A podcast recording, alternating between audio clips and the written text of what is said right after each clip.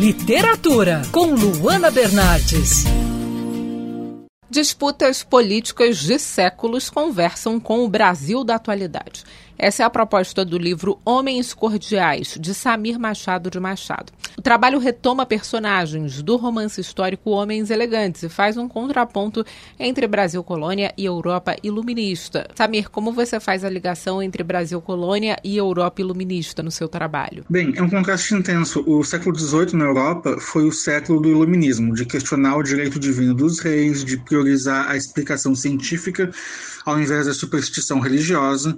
Mas se Portugal já era o mais atrasado dos reinos europeus, a colônia do Brasil era um dos lugares mais fechados do mundo.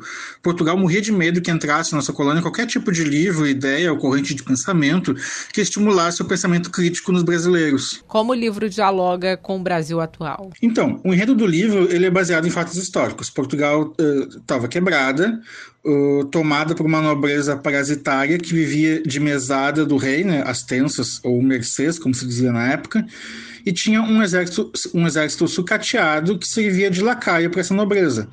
Quando o Marquês de Pombal passou a promover a ascensão social da burguesia, que era a classe comerciante, essa elite da nobreza ficou tão incomodada que preferiu sabotar o próprio país, tentou assassinar o rei e entregar Portugal à dominação estrangeira, do que ter que abrir mão dos seus privilégios, como ter fórum privilegiado e não precisar pagar imposto.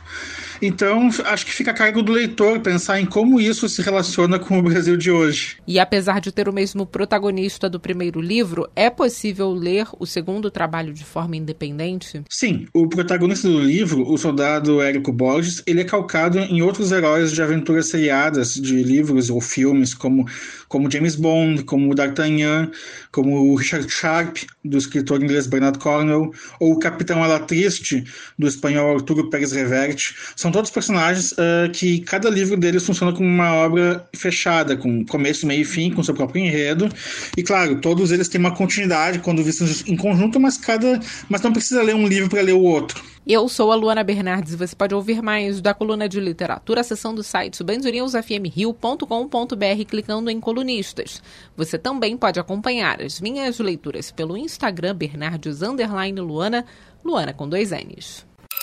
Quer ouvir essa coluna novamente? É só procurar nas plataformas de streaming de áudio.